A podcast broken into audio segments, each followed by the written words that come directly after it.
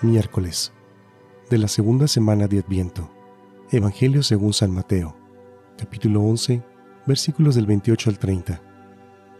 En aquel tiempo Jesús dijo, Vengan a mí todos los que están fatigados y agobiados por la carga, y yo los aliviaré. Tomen mi yugo sobre ustedes y aprendan de mí, que soy manso y humilde de corazón, y encontrarán descanso, porque mi yugo es suave y mi carga ligera. Palabra del Señor.